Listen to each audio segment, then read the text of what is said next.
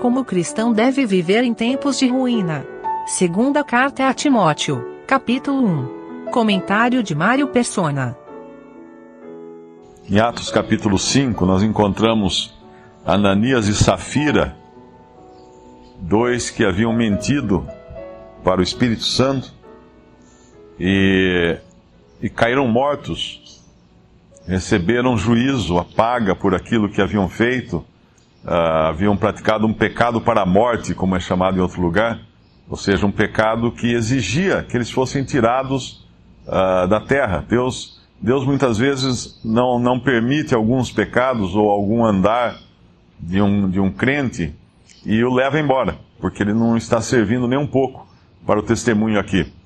E, e a, assim que eles foram mortos, nós vemos a, a continuação no versículo 11: E houve um grande temor em toda a igreja e em todos os que ouviram estas coisas. E muitos sinais e prodígios eram feitos entre o povo pelas mãos dos apóstolos. E estavam todos unanimemente no alpendre de Salomão. Quanto aos outros, ninguém ousava juntar-se com eles, mas o povo tinha-os em grande estima. E a multidão dos que criam no Senhor, tanto homens como mulheres, crescia cada vez mais, de sorte que transportavam os enfermos pelas ruas, para as ruas e os punham em leitos e em camilhas, para que ao menos a sombra de Pedro, quando este passasse, cobrisse alguns deles. E até as cidades das cidades circunvizinhas Concorria muita gente a Jerusalém, conduzindo enfermos e atormentados de espíritos imundos, os quais todos eram curados. Esse era o início da igreja. Nós vemos, ah, ainda que eles não entendessem completamente o que era a igreja, o corpo de Cristo, uma vez que era um mistério que ainda havia de ser revelado a Paulo, muitas vezes nós encontramos na palavra de Deus pessoas agindo já dentro de uma determinada esfera ou circunstância, ah, mesmo sem saber o que está acontecendo. E aqui eram esses cristãos, eles ainda frequentavam o alpendre de Salomão ali no templo, mas, uh, obviamente, eles eram distintos agora do, do restante dos judeus. Tanto é que os incrédulos não, nem ousavam se, uh, se juntar a eles, mas os tinham em grande estima, ou seja, os respeitavam grandemente porque viam uh, os sinais que estavam acontecendo. Quando nós lemos no versículo 16, uh, hoje na cristandade a gente vê muitas campanhas de cura e tudo mais na, na TV, no rádio, multidões vão a, a templos e os seus pregadores argumentam que aquilo ali é realmente o que uh, Deus agindo e o que estava acontecendo no princípio, mas não é. Quando a gente lê o versículo 16, nós vemos que todos eram curados. Ou seja, não saía um ali sem ter sido curado. Não era um ou outro, todos eram curados. E até colocava as pessoas para que a sombra de Pedro passasse sobre elas. Depois nós vamos mais, ver mais adiante também que levavam lenços para Paulo, né? Então tinha, uma, tinha toda uma movimentação e pessoas chegando, se convertendo, uh, sendo batizadas, e a igreja crescendo em grande número. E havia poder, havia regozijo, né? havia alegria, havia uh, amor entre os irmãos, eles dividiam, viviam de uma maneira até a, a, repartir tudo. Então era uma coisa totalmente nova e, e, e em grande poder. E agora nós chegamos em 2 Timóteo. E o que nós vamos ver em 2 Timóteo? O estado lamentável que já havia se, se instalado na igreja já havia se instalado no testemunho da igreja. Nós vamos, começamos a ler 2 Timóteo e, e agora a, a é diferente aqui, é, pra, é, é como que para suportar os dias difíceis. Se 1 Timóteo dizia como andar na, na casa de Deus, que é coluna e firmeza da verdade, 2 Timóteo vai nos falar da grande casa, onde há vasos de honra, vasos de desonra, onde há abandono, onde a doutrina de Paulo é totalmente deixada para trás, e ele, ele exorta aqui para que eles, Timóteo então se lembrasse das sãs palavras, no versículo 13, conserva, 2 Timóteo capítulo 1, versículo 13, conserva o modelo das sãs palavras que de mim tens ouvido, na fé, no amor que há em Cristo Jesus. Nessa, nesse estado agora de ruína, uh, são dadas então uh, instruções de como proceder. Uma delas é o versículo 7, porque Deus não nos deu o espírito de temor.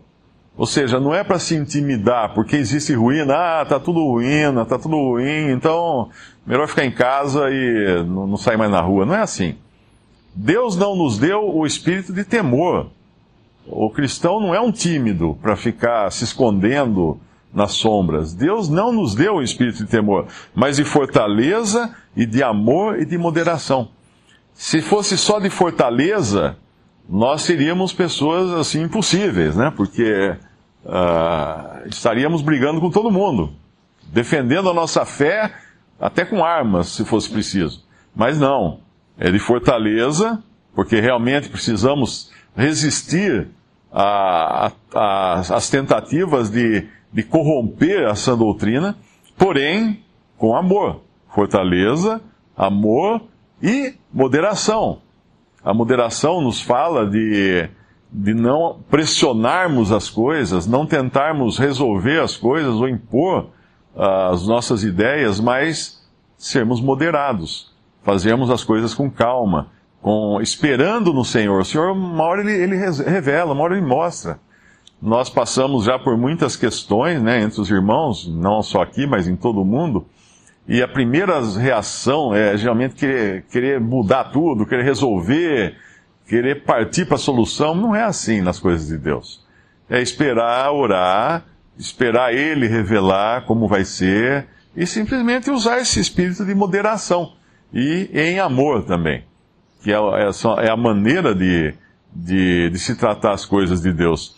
E aí tem três vezes aqui, porque poderia acontecer que Timóteo tivesse visto aquele grande início, ou parte dele, né? Ele, ele, aparece, ele vai aparecer, acho que só no capítulo 15 de Atos, mas pode ser que ele tenha vivido já aquela expansão toda do Evangelho, uh, visto aquelas curas, aquela coisa toda, e agora estivesse desanimado, porque uh, as coisas não eram mais daquele jeito.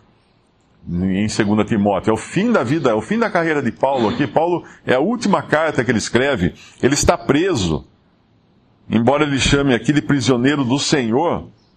Uh, tem um versículo aqui que ele fala que é prisioneiro.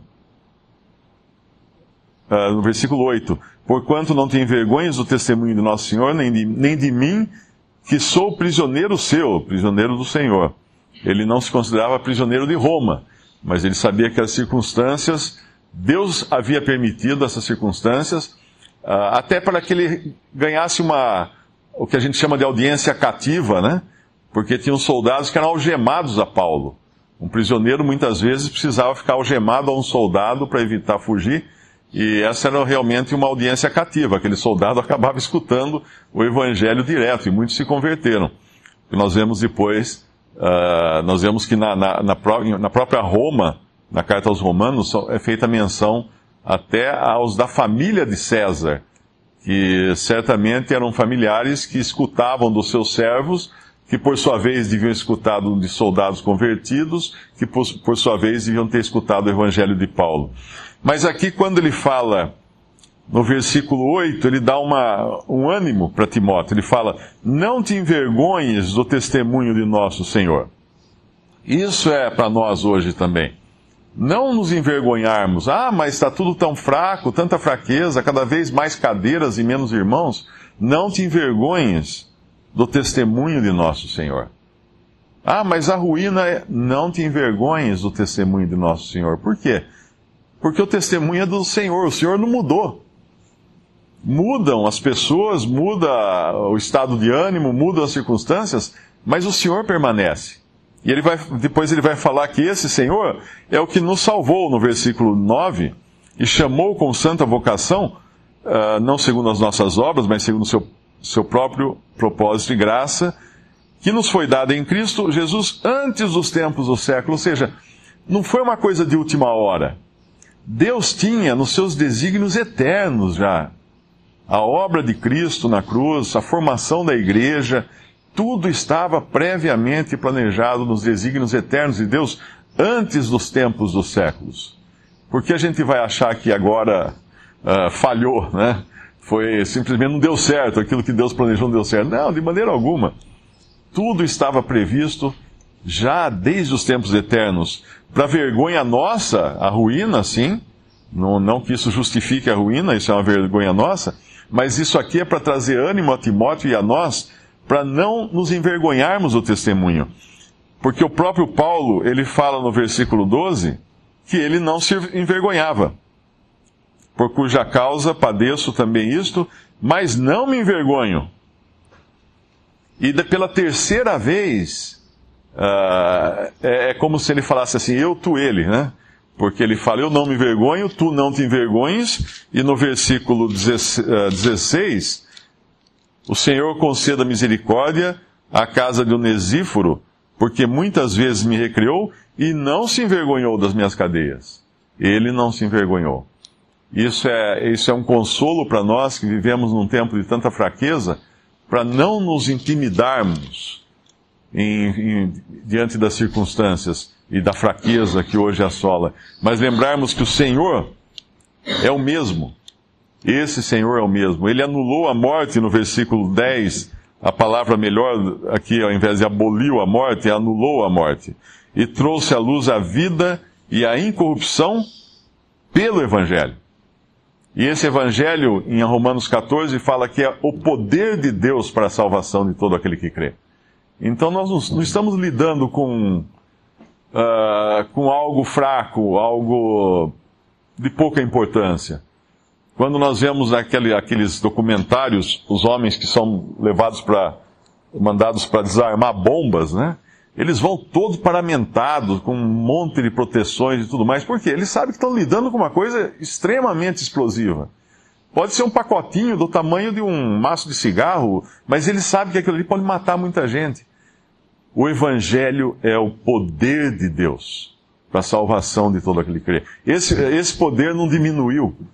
Desde que Cristo morreu na cruz e ressuscitou, permanece o mesmo poder de Deus.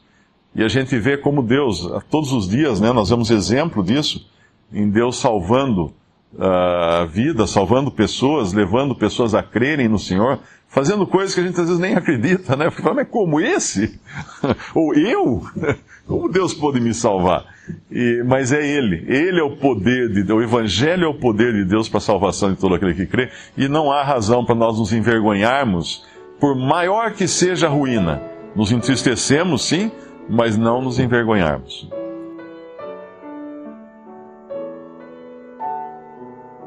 Visite respondi.com.br.